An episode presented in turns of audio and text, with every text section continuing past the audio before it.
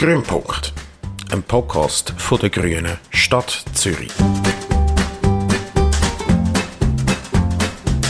Hallo miteinander und herzlich willkommen zum Grünpunkt, ähm, Podcast von der Grünen Stadt Zürich. Ähm, willkommen zu dieser Spezialfolge zu den Kantonsratswahlen. Ich bin Michelle Huber, ich bin Mitarbeiterin für Kommunikation und Social Media bei der Grünen Stadt Zürich und selber auch Kantonsratskandidatin. Und ich bin heute da mit drei weiteren Kantonsratskandidatinnen. Herzlich willkommen miteinander. Möchtet ihr euch kurz vorstellen, euren Namen, in welchem Kreis ihr kandidiert und ähm, was euch als letztes Mut gemacht hat? Ich heiße Gabi Petri, ich kandidiere im Kreis 4 und 5. Ich bin schon Kantonsrätin, habe in dem Sinne schon gewisse Erfahrung. Und was mir unglaublich Mut macht, ist die Kraft von diesen jungen Leuten, die heute auf die Straße gehen, fürs Klima. Früher sind wir immer ein bisschen Exotinnen gewesen, wenn wir Tempo 30 verlangt haben. Und heute ist das selbstverständlich. Und das hat auch mit dieser Kraft zu tun, die jungen Leute eben nochmal auf die Straße gehen und sich einsetzen für ihre Zukunft. Mein Name ist Sabine Arnold. Ich kandidiere im Kreis 1 und 2. Was mir Mut macht, jetzt im Wahlkampf, ist unerwartet Unterstützung aus, von meinen Freunden, wo, mir, äh, wo mich auch finanziell unterstützen im Wahlkampf. Und das motiviert mich extrem, das rührt mich extrem. Und auch Leute auf der Straße, wenn ich jetzt am Flyer bin, die sagen, die sagen, jetzt kenne ich endlich mal jemanden, ich wähle sie. Das motiviert extrem und macht Mut. Mein Name ist Catalina Gachardo. Ich bin im Kreis 12 in Schwammendingen daheim und kandidiere auf dem dritten Platz für die Kantonsratswahlen. Und was mir Mut macht, ich kann mich da der Gabi anschliessen, sind jetzt vor allem auch die Bilder, die ich von Lützerath gesehen habe, der ganze Widerstand, wo mir aufzeigt, dass ja, die Kohleindustrie kann jetzt nicht mehr einfach werkeln und tun und machen, sondern es gibt Widerstand. Mhm. Sehr schön sind ihr da. Das Vorgehen heute wäre so, dass ich für unsere Zuhörenden sehen das nicht. Ich habe da Schüsseln mit ähm, pinken Zetteln. Pink nicht, weil es Frauen sind, sondern einfach, ähm, weil das die Farbe ist von den Zetteln, die wir hatten. Ähm, und dort drauf sind Fragen, respektive Stichwort zu bestimmten Themen. Und ich würde euch jetzt gerade mal bitten, mal eins ziehen und vorlesen, was dort drauf steht. Pflegeinitiative, wie weiter? Bin wahrscheinlich ich angesprochen. Ja, also äh, es ist ähm, eine, eine Sensation gewesen, dass die Pflegeinitiative angenommen worden ist. Oder nicht viele Volksinitiativen werden angenommen. Das ist schon mal grossartig gewesen.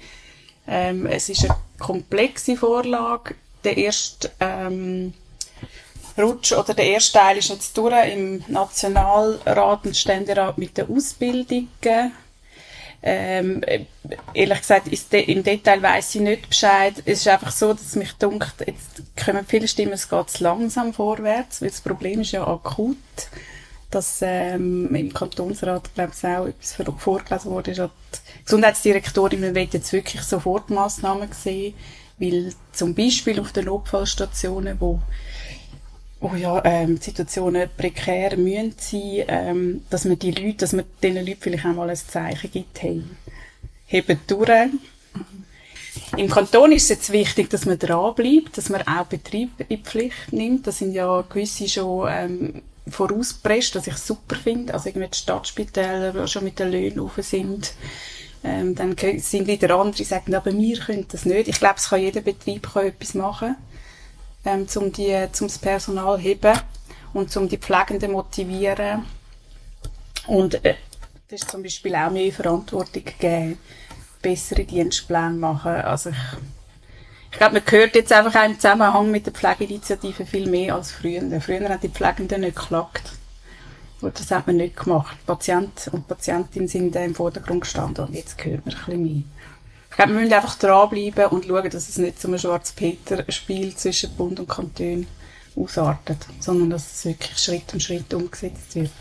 Wichtig finde ich auch noch, dass man auch längerfristig die Kultur versucht zu verfolgen, dass nicht ähm, die medizinische Seite das Gefühl hat, mit ihrem Dienst sei eigentlich alles abgeschlossen bei den Therapie von einer Person, sondern dass das Pflegende ebenso dazugehört, dass es nicht allein ist. Also, dass nicht nur Ärzte für ihre Themen sich einsetzen, sondern dass das Bindemoment viel mehr in den Fokus kommt, dass ohne, ähm, nur mit der Behandlung allein die Sache noch nicht äh, so weit gediehen ist, dass man kann äh, sagen, jetzt ist alles gut, sondern der Anspruch nämlich auch, dass Pflege nachher ganz wichtiger Teil ist, das sollte auch in den Köpfen ein bisschen mehr Platz finden, finde ich. Weißt, ich, sorry, ich will gar nicht trennen zwischen Pflege und Behandlung. Also Ja. für mich gehört das, das, das, eben, was, was ist Ärzt von ärztlicher Seite und was, was Ja. kommt von Pfleger ist, das gehört zusammen. Aber Das dann- Interprofessionelle macht es ja Absolut, besser. absolut. Aber in der, Entschuldigung. ich sage einfach, in den Spitälern ist das nicht immer so im Alltag so präsent, wo, wo auch ein bisschen durch das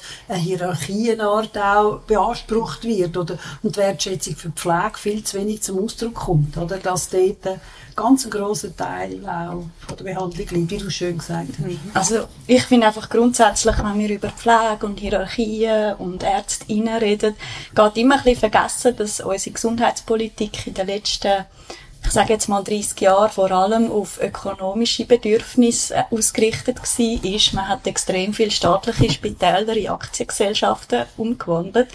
Und wenn das dann halt so ist, wenn man nur noch nach der ökonomischen Effizienz geht, dann fängt man an sparen, oder? Beim Personal, vor allen Dingen. Und ich finde, das ist eigentlich das grösste Problem, wo wir darüber reden. Ähm, was ich höre von ganz vielen Ärztinnen und Pflegenden ist, dass sie das eigentlich immer noch mit Leib und Seele machen, aber halt durch die Strukturen, die ihnen auferlegt werden, dass das vor allem eigentlich das Hauptproblem ist. Und darum finde ich, müssen wir wieder da auch mehr Geld, in die Hand nehmen und halt wieder mehr in die Gesundheitsversorgung investieren. Ja, das würde ich unterschreiben. Also wir könnten jetzt auch die halbe Stunde reden. Also ich meine, es ist eines der wichtigen Themen, oder? Es gibt noch andere. Integrative Schule steht da. Wer fühlt sich berufen? Ja, also ich habe Erziehungswissenschaften studiert und Sonderpädagogik ist eines von meinen Lieblingsfächer gewesen. Ähm, ja, man muss vielleicht zuerst mal ein bisschen über den Begriff reden, integrativ. Das heißt im Moment vor allem, dass man Kinder in Sonderschulen nicht mehr dort unterrichtet, sondern wenn möglich in den Regelschulen. Und dann gibt es den Begriff von inklusiver Schulung. Das wird jetzt in der Debatte manchmal ein bisschen vermischt, ist aber nicht ganz genau das Gleiche. Inklusiv heißt im Prinzip, alle Kinder werden miteinander unterrichtet, völlig unabhängig von irgendetwas. Also, ja, und grundsätzlich ist es so, im Moment läuft die Debatte so, dass man den integrativ geschulten Kind die Schuld gibt an den Scheitern von dem ganzen System. Also man sagt, ja, die brauchen zu viel Betreuung, die braucht, brauchen zu viel Aufwand und das können wir so gar nicht mehr leisten. Und da bin ich absolut einverstanden. Also es ist ja auch einfach äh, sehr herausfordernd, je nachdem. Ähm, aber in der Praxis ist es auch meistens so, dass die Heilpädagogin wahrscheinlich einfach einmal pro Woche kommt. Und das langt halt einfach nicht. Und das ist auch wieder eine Folge von der Sparpolitik, die man in der Bildung äh, durchgeführt hat. Und mich stört aktuell, dass man es wirklich an den Kind aufhängt und nicht daran, dass wir Erwachsene ein System geschaffen haben, das so nicht funktioniert. Und da sind wir als PolitikerInnen vor allem in der Verantwortung. Ich glaube, die Leidtragenden an dem System, also ich, ich höre auch viel und ich höre auch immer wieder, dass es nicht funktioniert. Also, dass dann Kinder gleich in eine, in eine Sonderschule oder mit in in eine Kleinklassenschule. Ähm, ich habe viele Lehrpersonen in meinem Umfeld und ich finde auch die sind ein bisschen die Leidtragenden, wenn jetzt zum Beispiel ganz frisch ausgebildete junge Lehrerinnen eine Klasse mit unterrichten, wo nur eins ein Kind mit Behinderung ist und wo es gewusst haben, wo auch, glaube ich, richtig begleitet wird, also wo, wo sie auch äh, selten, die Lehrperson selten allein ist im Schulzimmer, aber dann gibt es vielleicht noch zwei, drei andere auffällige Kinder und das ist dann schon auch, das finde ich schon auch krass die werden zum Teil total allein lassen. Also, Absolut, das sehe ich auch so. Also, da finde ich, als Lehrperson kann man das auch gar nicht alleine stemmen. Äh, da braucht es wirklich Unterstützung. Ich finde halt einfach, jedes Kind hat ein Recht auf Bildung. Und das wird aktuell halt wirklich nicht gewährleistet für niemand. Also auch nicht für die Kinder, die vielleicht speziell begabt sind oder für die Mittleren. Das ist wirklich ein Problem. Ich finde schon auch, Politik ist dann mehr der Verantwortung, weil sie es selber an mich sehen. Weil konzeptionell haben die Sachen immer sehr gut getönt und man nimmt sich viel zu wenig Mühe, auch die Rahmenbedingungen abzuklären, ob es eben nicht auch wieder eine Sparmaßnahme ist und ob auch die räumlichen Gegebenheiten stimmen. Das ist bei der Grundstufe gewesen, ob die räumlichen Gegebenheiten stimmen, ob es genug Personal hat, ob die Klassengröße überhaupt richtig ist für so ein Konzept. Und dort schauen die meisten nicht mehr her. Sie genügen sich einfach mit dem quasi ein bisschen Politmarketing. Man ist fortschrittlich, man versucht etwas und das ist richtig pädagogisch. Und nachher müssen dann die Leute, die betroffen sind, sich selber arrangieren. Und das finde ich einfach, äh, eine wirklich grosse Nachlässigkeit aus, den, aus diesen Parlamenten aus und aus, aus den Regierenden raus. Also Frau Steiner macht wahrscheinlich auch viel richtig, aber ähm, nachher heranschauen und das korrigieren und auch äh, noch den Mut haben und sagen, jetzt muss man anbessern, das fehlt halt viel in der Politik. Aber im Prinzip finde ich es auch total richtig. Also, wir wohnen gerade vis-à-vis von, von einer öffentlichen Schule für Kinder mit Mehrfachbehinderungen. Und eigentlich wäre der Pausenplatz offen zu der Schule, die Emily Dorn ähm, besucht. Und die mischen sich nicht. Oder ganz selten erzählt, erzählt er jetzt, ein Bub ist mit dem Rollstuhl gekommen und hat sich so ein bisschen geflext mit seinem Rollstuhl. das passiert so selten. Und das, fände ich, wäre eigentlich das Ziel, also dass auch die vermeintlich, ich mache jetzt Anführungszeichen, normale Kinder, Kinder, die kein Problem haben in der Schule, keine ähm, sichtbare Behinderung, dass die auch in Kontakt kommen. Äh, einfach mit allerlei. Und das wäre eigentlich auch die Idee von einer inklusiven Bildung. Also das Genau. ist eigentlich die Grundidee und ich finde, ja, das müssen wir einfach auch unterstützen. Weil im Moment läuft absolut parallel. Eben, vielleicht hat man ein Kind pro Klasse, das ein spezielle Bedürfnisse haben. Aber gerade Kinder mit Mehrfachbehinderungen werden relativ früh dann halt wie separiert und das läuft absolut in der Parallelgesellschaft und das finde ich kann eigentlich nie ein Ziel sein. Vor allem nicht für uns Grüne. Will ich mal ziehen. Lehrpersonenmangel, oh, das ist gerade ein guter Anschluss. ja, es geht ein bisschen ins Gleiche rein, wie wir auch voran mit der Pflegeinitiative auch ein diskutiert haben, also Arbeitsbedingungen. Und dass die Lehrpersonen, im Moment ist der Anspruch, dass sie extrem viele Probleme, die eigentlich in der Gesellschaft sind, müssen lösen Und das führt halt dazu, dass der Beruf irgendwann nicht so attraktiv ist oder dass man eben die jungen Leute, wenn sie mit 23 zur PH auskommen, vor so viele Problemfelder stellt und die dann absolut verheizt. Ich weiß nicht, wenn ihr das habt. Es ist genau gleich. Und zusätzlich finde ich jetzt auch von der Seite Eltern die Anspruchshaltung an die Schule, quasi sagen Dienstleistungsbetrieb, wo man können einfach alles abrufen, was man brauche. Das finde ich einfach eine unglaubliche Überheblichkeit dem tollen Beruf von der, von der Lehrerschaft gegenüber. Und von dort würde ich mir auch wünschen, dass die Eltern sich das wieder mal überlegen, was können sie für einen Beitrag für die Schule leisten? Wo können sie ähm, die Lehrerinnen und Lehrer unterstützen? Wo können sie den anderen Kindern, Mitgespendli auch etwas noch bieten? Und auch die Lehrerinnen und Lehrer begleiten auf Wanderung oder was es auch für Veranstaltungen gibt. Einfach auch ein Teil hineintragen als, als äh, Familienteil und zur Unterstützung. Ich finde, das wird immer so separiert und dort soll alles erledigt werden in dieser Schule, bis und mit Erziehung und allem, was man will, äh, quasi an Dienstleistung konsumieren. Ich finde es eine ganz schlechte Haltung heutzutage von den Eltern. Ja, es ist so wirklich die Dienstleistungshaltung und dass die Lehrperson prinzipiell mal muss liefern.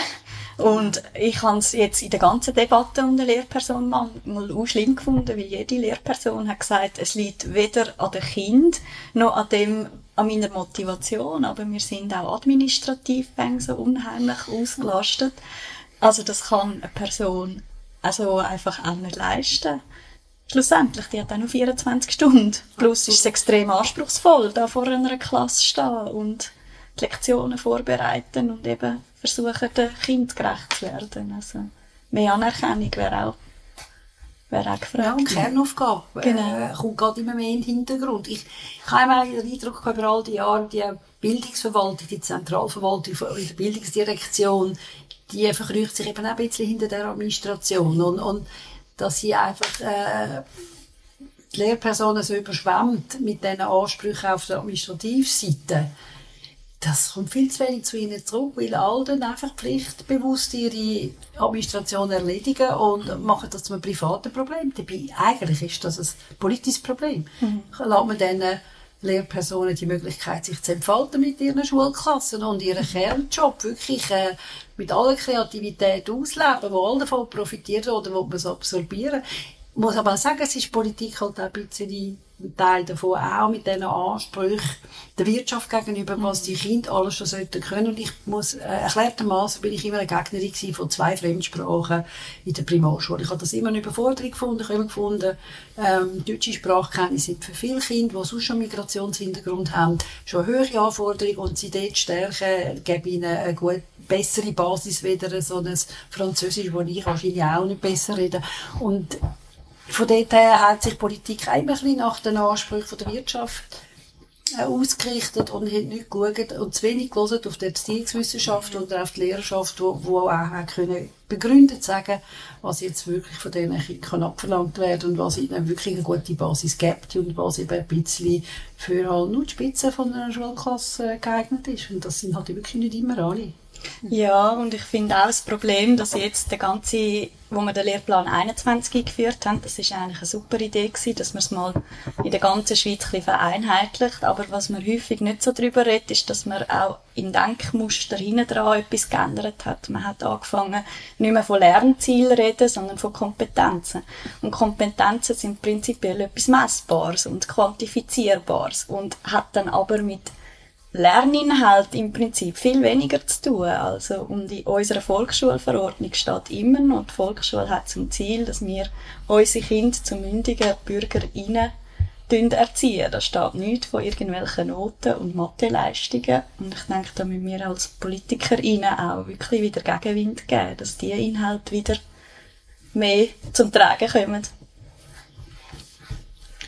Ich will noch ein Schlusswort sagen. Ich, finde, ich bin trotzdem möchte ich die öffentliche Schule, ich bin eine totale Verfechterin von der öffentlichen Schule und ich glaube, es gibt keine Lösung, die privat, also es gibt ja so Bestrebungen, dass man äh, freie Schulwahl, freie Schulwahl und so, ich glaube, dass das dann den Kindern, die, die eben nicht äh, gleiche Bildungschancen haben, nicht dient. Nein, absolut. Ich glaube absolut. immer noch an unsere Schule. Wie sieht nachhaltige Mobilität im Kanton Zürich aus? Haben wir schon genug Velowege? Oh, das ist eines meiner Lieblingsthemen. Ähm, nachhaltig, ich denke, alles, was wir können, zu Fuß und äh, mit dem Velo zurücklegen, das äh, sollte man so können machen. Man vergisst immer wieder, dass etwa 45 Prozent von der Wege, die man macht, unter 5 Kilometer sind. Also kurze Distanzen. Und das sind Fußgängerinnen und Velodistanzen. Und wenn man das so könnte machen und wir versuchen das in der Stadt Zürich äh, die Flächen umzuwidmen, genau für diese Verkehrsarten, dann kann man auch den öffentlichen Verkehr entlasten. Das ist alles in allem äh, für die Gesundheit besser, auch für die Lebensqualität, auch von denen, die an Strassen wohnen, die sonst sehr viel motorisierten Verkehr haben.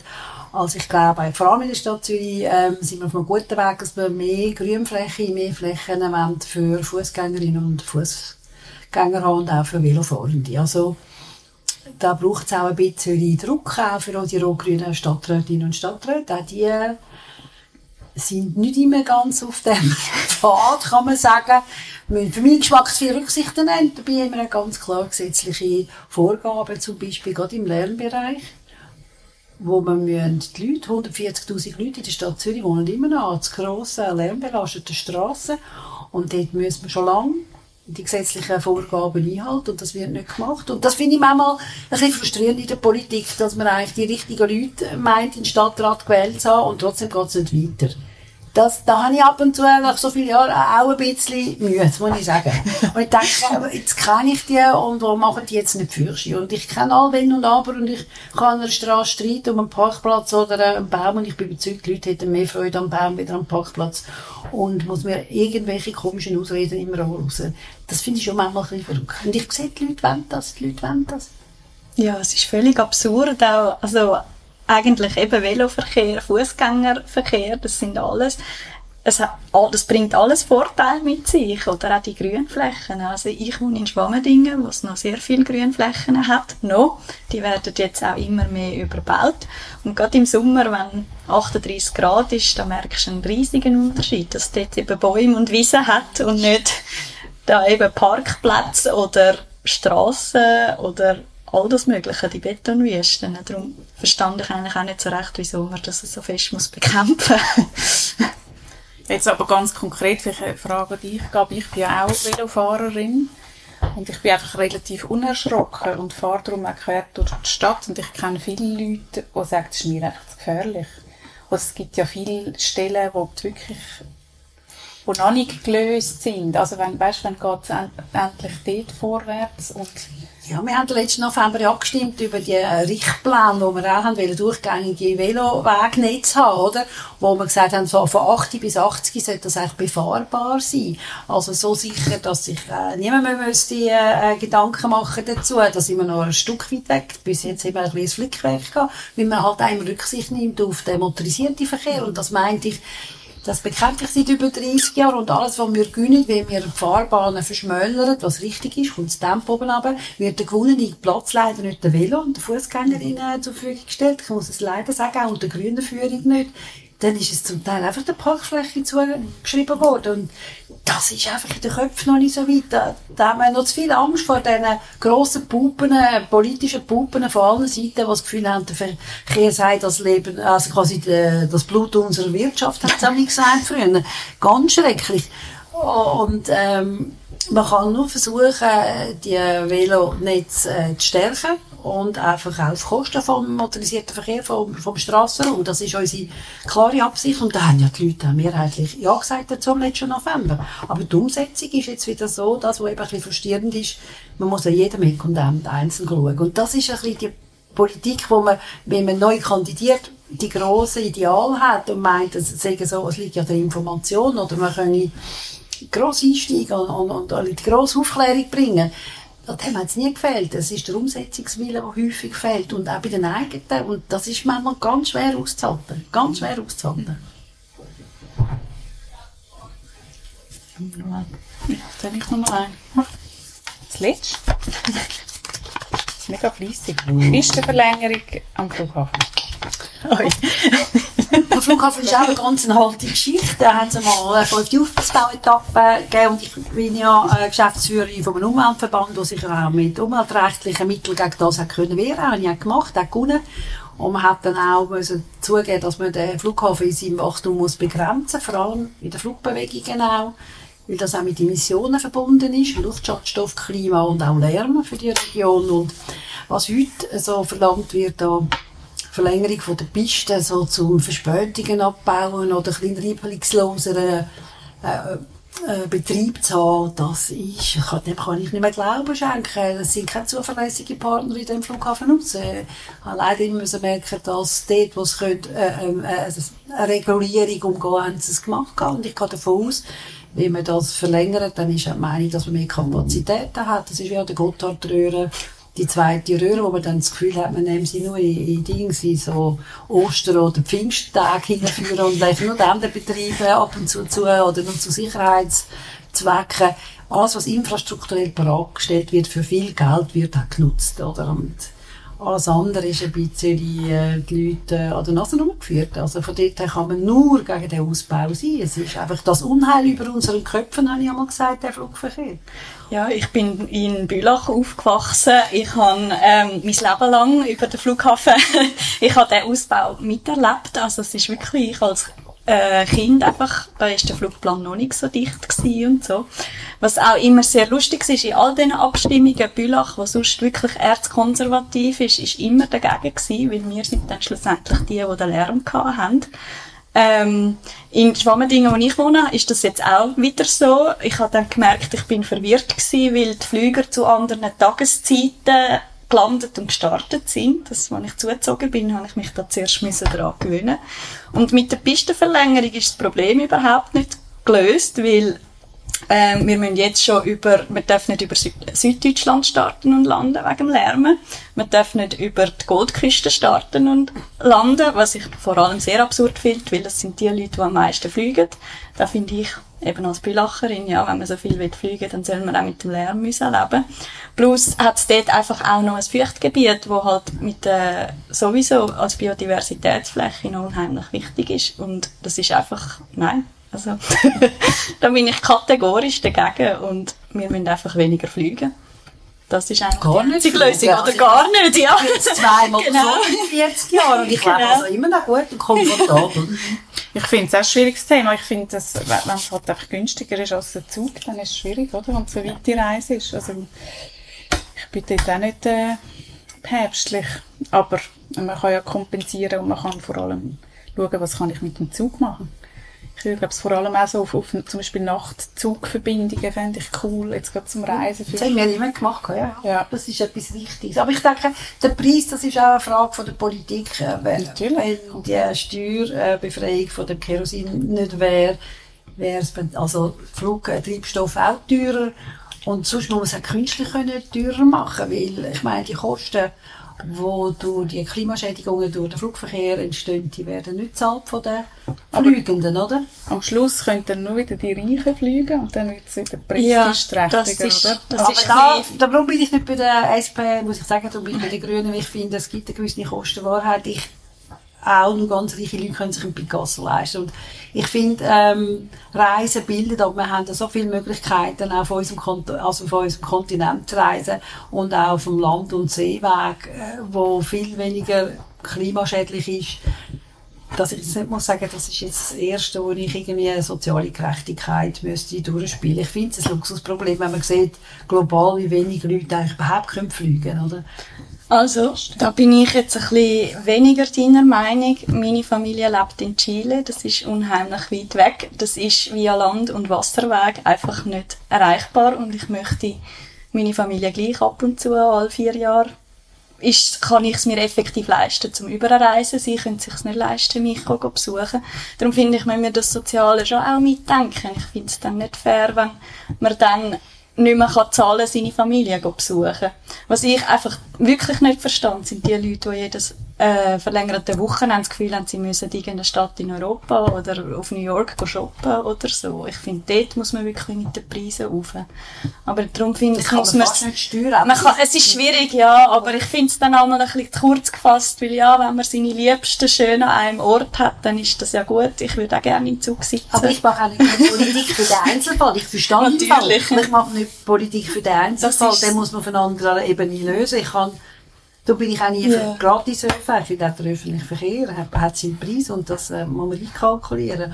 Und Leute, die sich das nicht können leisten können, müssen äh, befähigt werden, das können sich zu leisten. Ja. Dort, finde ich, ist der Ansatz. Ja, ich will nicht einfach alles künstlich günstig halten und damit eigentlich äh, unseren Planet wirklich äh, ziemlich drangsalieren. Also von dort Genau. her ist für mich immer also quasi Subjektfinanzierung, sagt man auch politisch korrekt, das wäre ich das Richtige. Auch Genau, Auch im ja. Kontinentalbereich verstehe ich, dass du die Familie willst besuchen willst, aber du hast ja auch gedeutet, welche Flüge überflüssig sind. Ja, genau. Das kann man sicher machen, auch mit den Preissteuerungen auch über Ticket, oder? Du musst Ticket besteuern.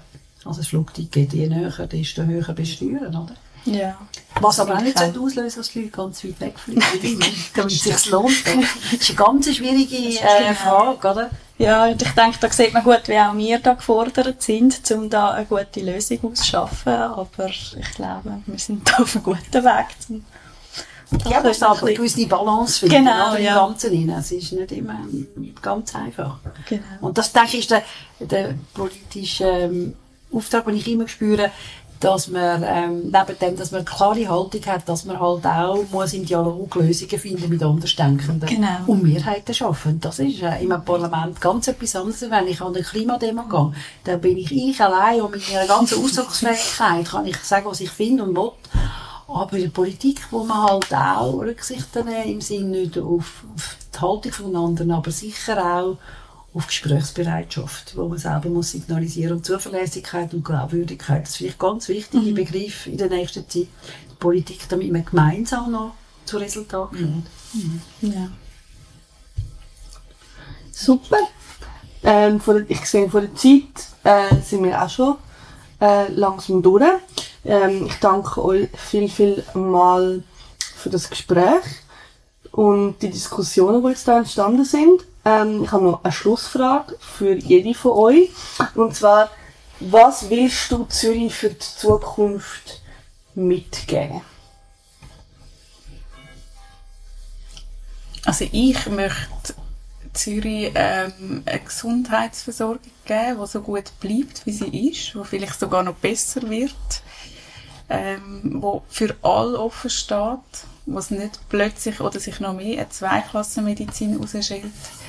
Ähm, und eine Gesundheitsversorgung, die auch für die stimmt, wo sie, wo sie bereitstellen. Also es, ich glaube, da laufen wir in ein riesiges Problem rein und ich würde mich sehr freuen, da können beitragen an Lösungen mitzudenken. Ich würde Zürich wählen, ganz eine bunte, diverse Gesellschaft mitgeben, wo jeder und jede und all sich können so entfalten wie sie das gerne möchten.